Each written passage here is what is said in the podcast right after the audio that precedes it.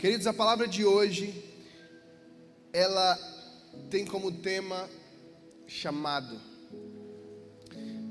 Esse é um tema muito comum no meio cristão, é um tema que corriqueiramente um cristão ouve, mas muitas vezes não alcança a dimensão do que significa, e muitas vezes não vive aquilo que é para ser vivido. E eu creio no Senhor Jesus que Deus vai trazer um chamado para muitos aqui essa noite. Amém? Vira para a pessoa que está do seu lado. Dá um sorriso primeiro, porque se você tiver com a cara ranzinza, não é legal. E diz: Deus tem um chamado para você essa noite. Glória a Deus. Queridos, para a gente entender o que é chamado, eu quero trazer luz aqui a duas outras palavras que se misturam e elas, por muitas vezes, elas são confundidas com o chamado. A palavra ela traz um chamado para as nossas vidas. A Bíblia ela também traz propósito para as nossas vidas e ela também nos traz destino. E existe uma grande diferença entre essas três coisas: destino, propósito e chamado. E antes de eu entrar no chamado, no que significa isso, eu quero te dizer o que difere do nosso propósito e do nosso destino. Para então você ter o entendimento real do que o Senhor quer fazer na sua vida, amém? Irmãos, destino é o seu futuro, é onde você vai chegar. Destino é o que está por vir lá na frente, é o ponto final e a Bíblia descreve o destino como é, duas vias, ou é, duas possibilidades: vida ou morte, bênção ou maldição, ou, como a Bíblia também diz, céu e inferno. A Bíblia ela nos traz dois destinos possíveis. A Bíblia ela descreve que ao homem está destinado a morrer uma só vez, vindo após isso o juízo, o juízo de Deus que vai te dar o seu destino: céu ou inferno. Irmão, na Bíblia não tem o purgatório. Na Bíblia não tem a reencarnação. Na Bíblia não tem uma segunda possibilidade ou uma terceira possibilidade. Só tem essas duas. Eu quero te convidar a ler a palavra e a estudá-la. Assim como um dia o Senhor me chamou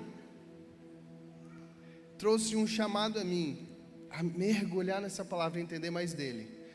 Eu tenho para você essa noite que o Senhor tem um chamado para a sua vida, para entender e conhecer mais a Ele.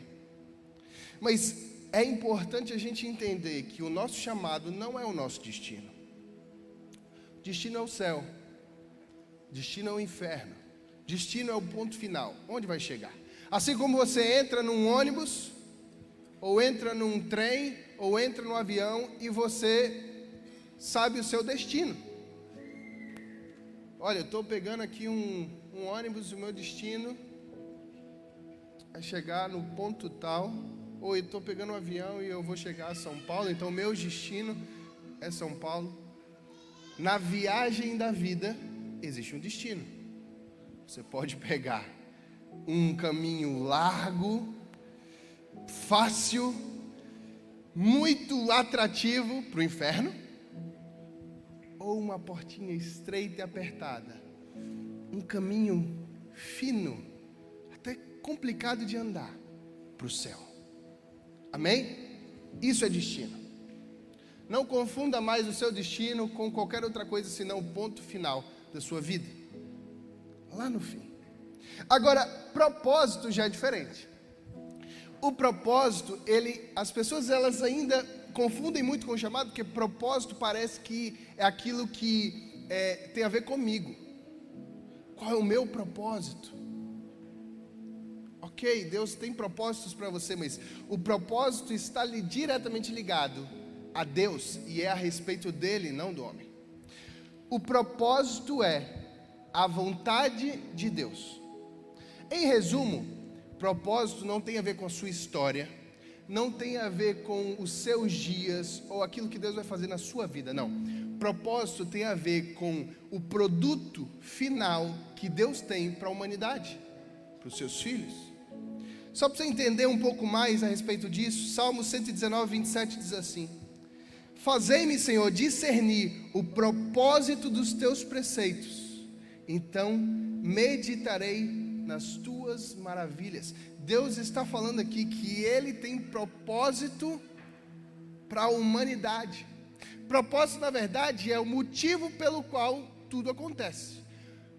Deus, por que, que o Senhor permitiu a pandemia?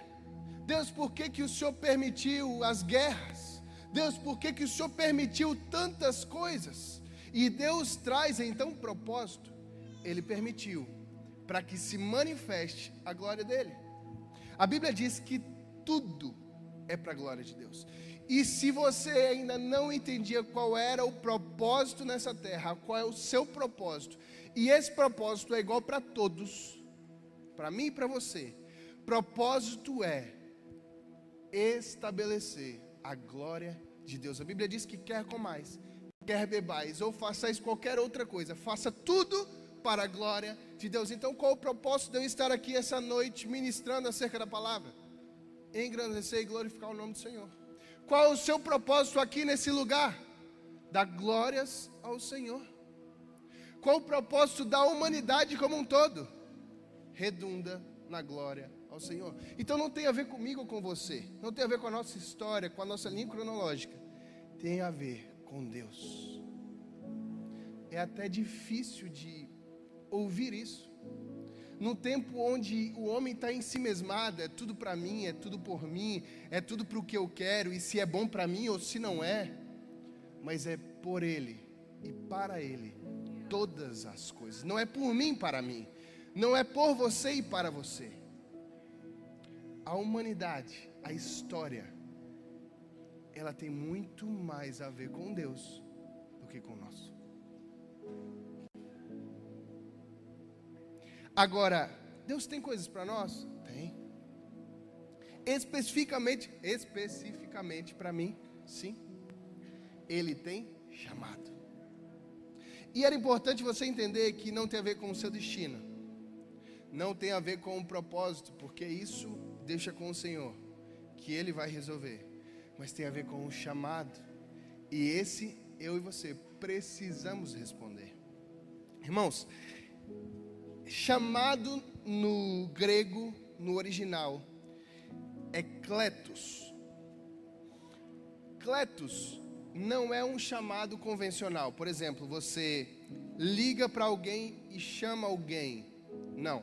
Kletos é uma palavra no grego que denota especificamente um chamado divino, um chamado de Deus, um chamado celestial. Então, isso não é uma invenção do cristianismo ou dos crentes. O chamado não é uma invenção da igreja. Chamado é bíblico e dado por Deus, porque Ele nos chama, Ele nos convida. Essa palavra no grego, ela tem um significado de divinamente chamado ou nomeado, convidado, um santo ou seja, chamado por Cristo.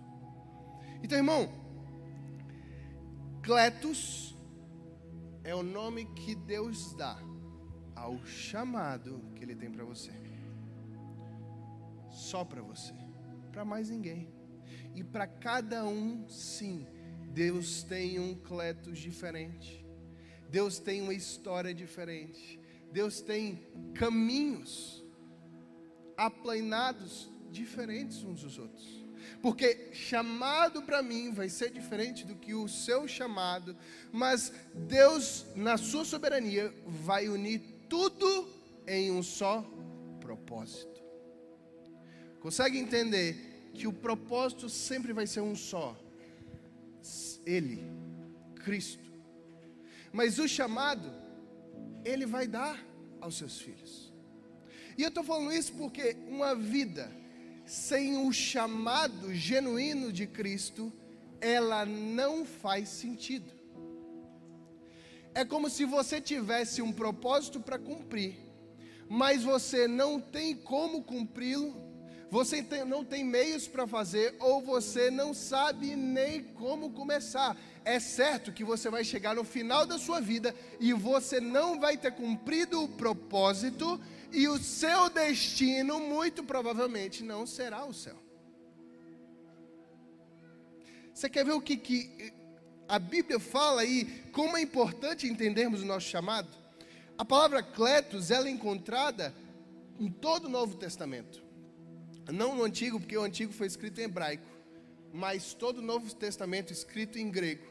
Essa palavra, ela é identificada em vários textos, inclusive em Apocalipse, no fim dos tempos. Olha que interessante. Apocalipse 17, verso 14 diz assim: falando sobre os fins dos tempos e, e tudo acabando, presta atenção. Guerrearão contra o cordeiro, mas o cordeiro vencerá, pois é o Senhor do Senhor e Rei dos Reis, e vencerão com eles os seus chamados, os seus cletos, os escolhidos e fiéis. Então, quando a Bíblia fala até do fim dos tempos, do Armagedon, do findar de todas as coisas e do destino, como a gente está falando, ele lembra do nosso chamado. Vencerão com ele os chamados. Então, para um pouquinho aí. Para ter destino e para ter propósito, eu preciso ser chamado. Faz sentido para você? Para eu cumprir o propósito de engrandecer ao Senhor, eu preciso ser chamado por Ele e ouvir esse chamado. Para alcançar o destino final que é o céu, é aquilo que eu quero, que é a eternidade com Cristo, eu preciso chamado, ser chamado e responder a esse chamado. A palavra diz em Hebreus 3:1, portanto, santos irmãos, participem do chamado celestial. Fixem os seus pensamentos em Jesus, o apóstolo e sumo sacerdote, a qual confessamos. Chamado é necessário. E talvez você esteja aqui essa noite.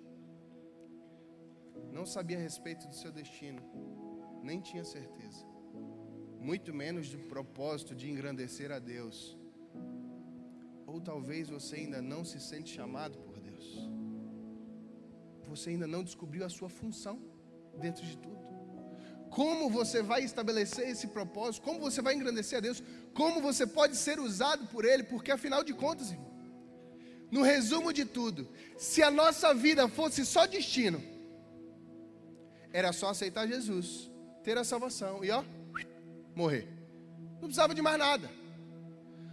Aceitou Jesus, não tem mais função aqui nessa terra? Vai para a glória, acabou. Não era muito mais fácil? Você não precisaria estar nessa canseira de todo dia, acordar, trabalhar, cuidar de menino, casamento, e confusão, e briga, e vai, e volta. Não tinha nada disso, irmão. Se fosse só destino para nós, converteu, morreu, acabou, está na glória, é ou não é? Mas não, Deus nos permite permanecer aqui e continuar a nossa vida. Então, opa, não é só destino, tem propósito. Eu preciso engrandecer a Ele. Agora, como eu faço isso? Com o meu chamado. É através do meu chamado que eu vou cumprir o meu propósito para alcançar o meu destino. Amém, irmão? E eu quero que você entenda um pouco mais a respeito disso, através do chamado de Isaías. Abre a sua Bíblia no capítulo 6 de Isaías. Foi um profeta do Antigo Testamento. A Bíblia descreve ele como um dos profetas que mais trouxe revelação sobre o porvir. Então, esse livro, o livro de Isaías, ele é altamente contextualizado, ele é altamente é, atualizado. Porque Isaías, o tempo todo, além de receber profecias para parte do Senhor, para Israel naquele tempo, ele também recebeu profecias para o nosso tempo e para o tempo que há por vir. Segura Isaías capítulo 6, verso 1 em diante. Eu ainda vou falar sobre Isaías, mas eu quero que você entenda que existem várias formas de Deus nos chamar. Tá bom, Vitor, eu entendi que existe destino, existe propósito e eu preciso ser chamado para cumprir o meu propósito e para chegar ao meu destino. Amém? Mas como eu sou chamado? Como isso acontece? Como isso de fato vem à tona na minha vida e eu consigo receber o chamado de Deus? Eu quero te lembrar de alguns homens de Deus que são chamados na palavra. Lembra do chamado de Samuel? Profeta Samuel, ainda moço, menino. A Bíblia diz que ele está deitado. Eli era profeta. E a Bíblia diz que Deus o chama: Samuel, Samuel. Samuel não entende o que está acontecendo. Ele estava dormindo ou meio sonolento. Ouve a voz de Deus de forma audível. E aí ele vai para Eli. Eli, o senhor me chamou? Ele fala: Não, meu filho, volta lá que eu não te chamei. E por três vezes o Senhor chama Samuel. O profeta Eli entende o que está acontecendo e fala: Samuel, quando o Senhor te chamar pela próxima vez, você vai falar: Eis-me aqui, porque o teu servo ouve. E assim procede. Deus fala com Samuel, chama ele. Ele então escuta e começa a ouvir a Deus. Irmãos, tem o chamado de Paulo. Paulo era um cara extremamente difícil. A Bíblia diz que antes de ser Paulo, o nome dele era Saulo, ele era um perseguidor de cristão. Então não sei nem qual é a sua circunstância de vida, o quanto você acha que você errou na sua vida. Mas eu não acho que há aqui alguém que seja pior do que Paulo foi, como Saulo. Paz, Saulo, ele perseguia e matava cristãos. Em nome de Jesus, eu acho que ninguém aqui perseguiu e matou cristãos, amém? Então, irmão, sua ficha está mais limpa que a de Saulo, amém? A Bíblia diz que Saulo é chamado numa visão, ele tem uma visão, ele cai do cavalo, ele fica cego, não consegue enxergar, ele fica. E naquele momento ele não só se converte e recebe a Cristo, mas ele é chamado para cumprir propósitos diante de Deus. Então, eu tenho um Samuel que estava desde novo vivendo lá com o profeta, aprendendo. Quando eu olho a vida de Samuel, irmão, eu olho muito a, a minha vida. Eu estou desde criança com meu pai, observando as coisas, olhando como funcionam as coisas na igreja. E em algum momento eu entendo, Jesus está me chamando. Mas há algumas pessoas que são como Saulo, que viram Paulo com a vida toda difícil, e que há um momento em que Jesus não só salva, mas chama. Irmão, Paulo foi um dos apóstolos, ou um dos não, o apóstolo mais proeminente da sua geração. Ele escreveu inúmeros livros que nós temos aqui na palavra. Pensa no homem que foi realmente transformado. Então, não importa a sua circunstância, se você cresceu na igreja ou nos caminhos do Senhor, ou se a sua vida até agora foi totalmente torta. Não importa. Quando Deus chama, ah, meu amigo, Ele transforma. Eu quero que você lembre do chamado dos discípulos. Os discípulos estão lá, fazendo o trabalho deles, no barco, pescando. Não todos, especificamente dos discípulos pescadores. Estão lá, jogando rede, não vinha nada, não vinha nada, irmão. Gente como a gente trabalhando no seu afazer, na sua vida, no seu dia a dia. Não era pecador demais que nem Paulo, ou Saulo, mas também não era certinho igual Samuel dentro da igreja. Estava só trabalhando e vivendo a sua vida. Aí Jesus vem. Jesus começa a mudar e ressignificar o dom e a aptidão de pescadores. E ele pega aquilo que eles já tinham entendido da sua vida e do seu fazer e diz: agora vocês não são só mais pescadores de peixes, mas de homens. Então, há aqueles que Deus vai chamar que são pessoas normais, até boas perante a sociedade, mas que Deus também quer chamar, irmão. Deus também tem algo maravilhoso. Deus tem coisas extraordinárias para serem vividas em um chamado. E eu quero te lembrar do chamado de Eliseu. Muito menos extraordinário. Eliseu foi um profeta que sucedeu Elias. Cara, Elias foi um profetaço. Ele fez tantas coisas extraordinárias. A Bíblia diz que ele foi levado aos céus numa carruagem de fogo. Pensa no poder desse homem. E ele precisava suceder alguém que permanecesse com o ministério. E cara, é lindo ver como Deus faz algo tão simples no chamado de Eliseu. Elias está um dia no campo, pega a capa, a túnica dele, está passando, Deus fala, é aquele ali, ele vai lá e pega a túnica e joga sobre Eliseu. É esse o chamado. Irmão, o ministério de Eliseu que vem depois é tal qual o de Elias. Na simplicidade, irmão. Não foi Jesus que veio, que fez milagre.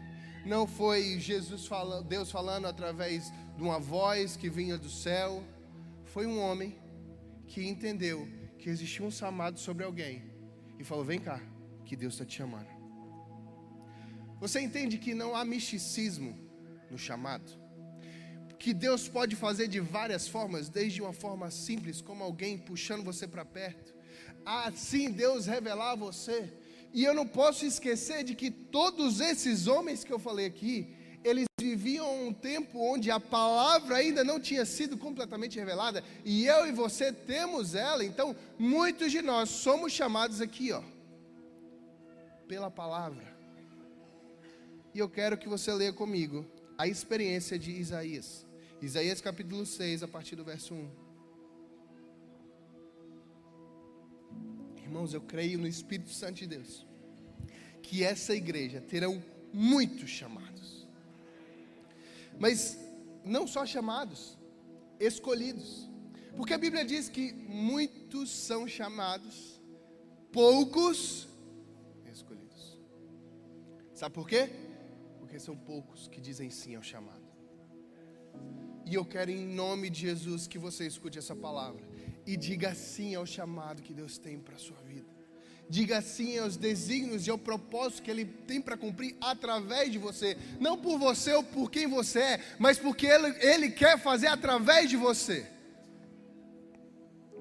Isaías capítulo 6, verso 1 diz assim: No ano em que o rei Uzias morreu, eu vi o Senhor assentado num alto trono, exaltado, e a aba das suas vestes enchia todo o templo. Isaías está tendo uma visão, irmão.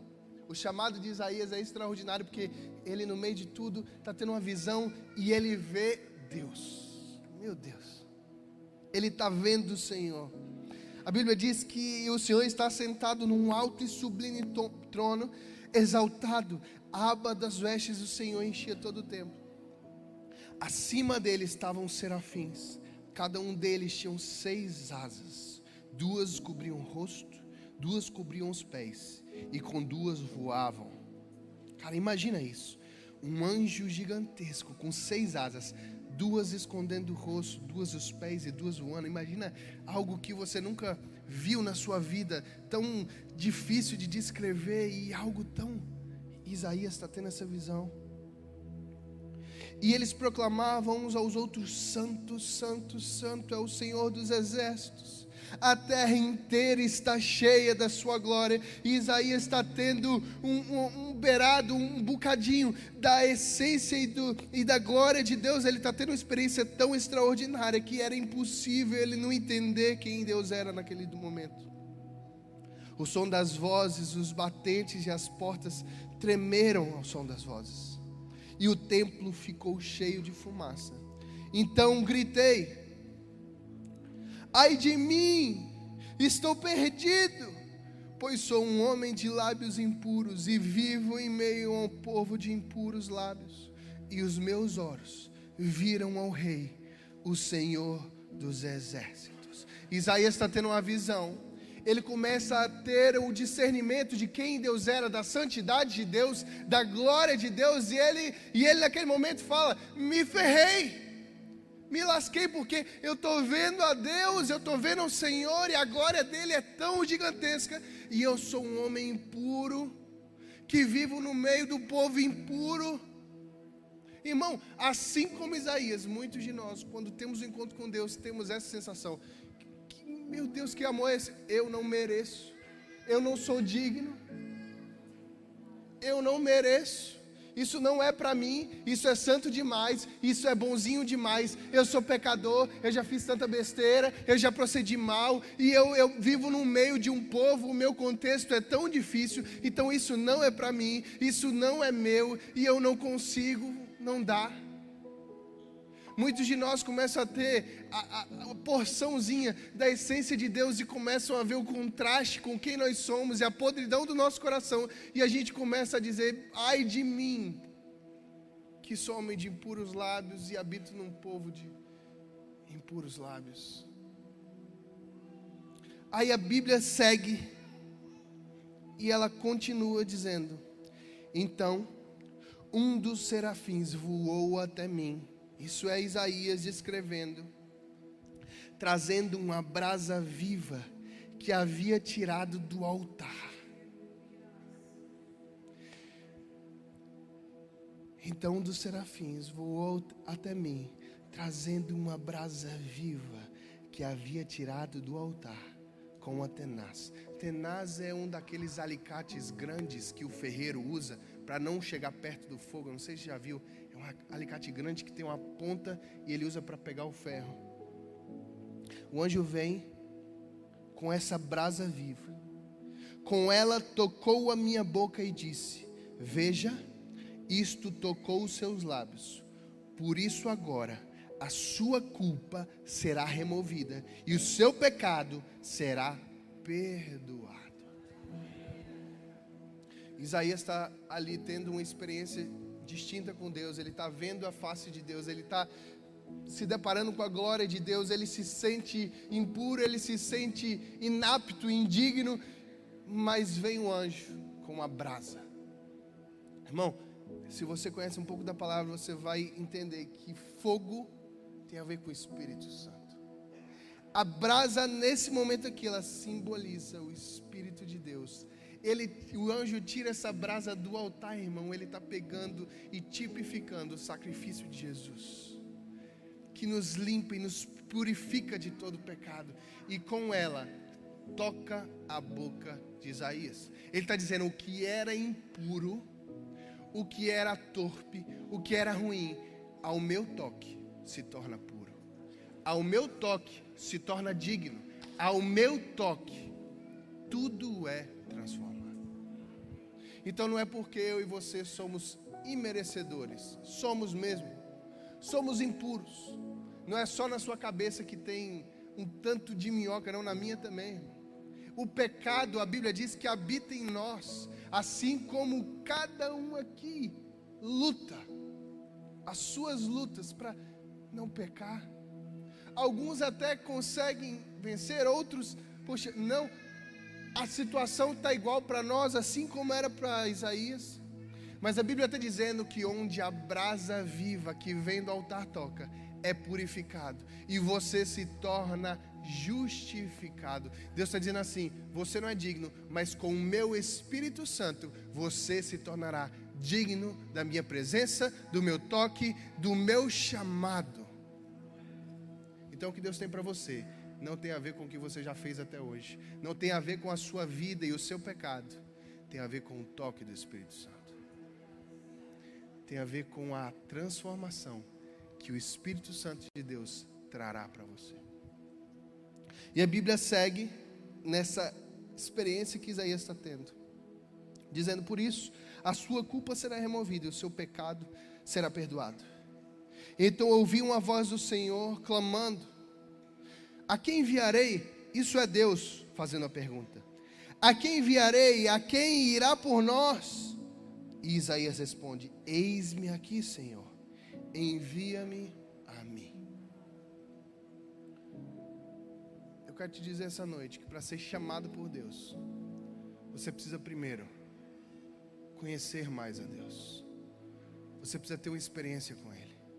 Você precisa ter contato com a glória e com a presença dEle, porque a partir daí você vai começar a enxergar quem você é e quem Deus é, entender como isso tudo funciona, e Deus vai começar a tratar muitas coisas na sua vida, mas não é só isso, para que você seja chamado, você precisa ser purificado, precisa que a brasa do Espírito Santo, a brasa do altar, chegue até você e te toque.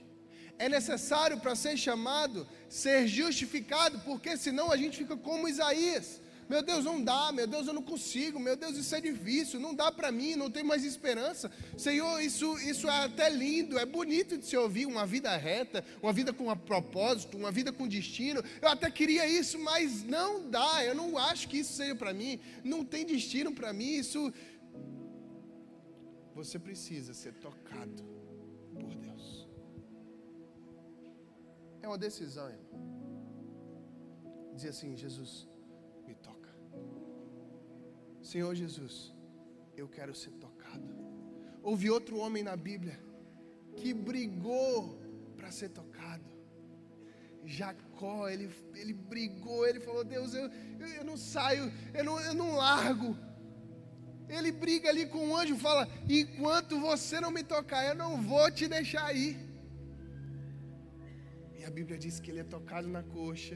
Deus muda o nome dele para Israel. E nós temos hoje o povo israelita. Olha o que o Senhor fez através da vida de um homem que decidiu ser tocado. O que Isaías estava falando nesse momento aqui, ó, Senhor, eis-me aqui. Eis-me aqui. Ele estava falando, Senhor, para essa geração e para aquilo que o Senhor tem para fazer, os propósitos que o Senhor tem, estou aqui. Conta comigo. Conta comigo, Deus. Eu vou fazer aquilo que o Senhor quiser. Ser chamado por Deus é dizer a Ele: Deus, eu não sei o que o Senhor tem para fazer, eu ainda nem entendo direito o que o Senhor tem para fazer, mas eu quero te dizer que o Senhor pode contar comigo. Eu serei um dispenseiro dos teus mistérios, eu serei alguém que vai levar a mensagem da cruz, que vai exalar o perfume de Cristo, que vai levar a tua palavra onde andar. Isso, irmão, não é para pastor, isso não é para missionário, isso é para todo aquele que é chamado por Deus. Todos nós carregamos a obrigação de levar a cruz. Se você já foi tocado por Deus e tem o Espírito Santo, se Jesus já veio, Deus já veio com essa brasa na sua boca, e você entendeu a mensagem da cruz, você já foi chamado. Muitas vezes você pode não ter respondido ao chamado. Por vezes você pode não ter dito sim, mas que o chamado já foi feito, já, irmão. Ele é feito todos os dias, através dessa palavra aqui, através do púlpito, através da, da vida em comunhão da igreja. O Senhor te dá a oportunidade todos os dias, com pessoas ao seu lado, seja no seu trabalho, no seu colégio, faculdade, de exalar o perfume de Cristo e cumprir a missão e o propósito pelo qual o Senhor te colocou aqui. Mas muitas vezes, eu e você dizemos não, chamado. Segundo Tessalonicenses, capítulo 2, verso 13. Abre aí na sua Bíblia.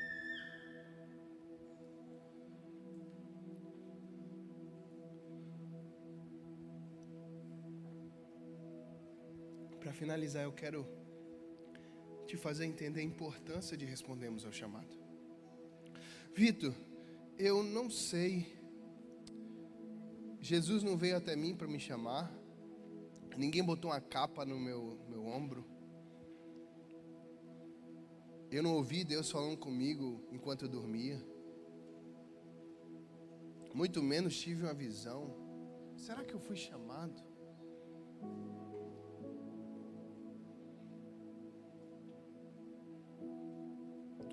Segunda Tessalonicenses, capítulo 2, verso 13.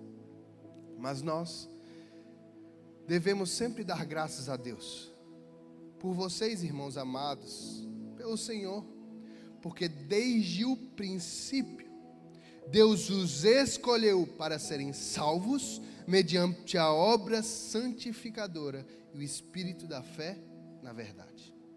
Ele nos chamou, ele nos chamou, ele nos cletos para isso, por meio do nosso evangelho, a fim de tomarem posse da glória do nosso Senhor Jesus. Portanto, irmãos, permaneçam firmes e apeguem-se às tradições que lhes fora ensinada. Deus está falando que desde o princípio Ele nos chamou. O chamado já foi dado. Desde o princípio. Ele já chamou. E eu quero te convidar essa noite a responder esse chamado. Eu quero te convidar essa noite a responder o chamado que Deus tem para você.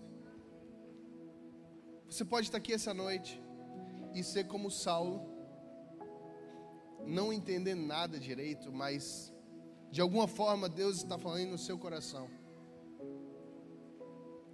Você está tendo um pouco de, de entendimento e experiência daquilo que Deus é, e isso está borbulhando no seu ser. O que eu tenho para você hoje, como palavra de Deus, é que Deus está te chamando. Deus está te chamando para purificar o seu coração, te tornar digno da presença dEle. E aí sim, trazer inúmeras coisas extraordinárias para a sua vida. Talvez você esteja aqui essa noite, já tem tido algumas experiências, algumas coisas que Deus já tem feito, já tem visto, já tem participado, talvez venha aos cultos, talvez é, já se tornou até normal para você o ambiente, a igreja, mas de uma forma diferente, Deus está te chamando. Deus está apresentando a você um novo nível. Olha, não é só isso. Eu estou te chamando para ser cooperador comigo, a cumprir os meus propósitos. E eu quero te dar um destino. Então, talvez essa noite, Deus quer te dar destino, que é o céu.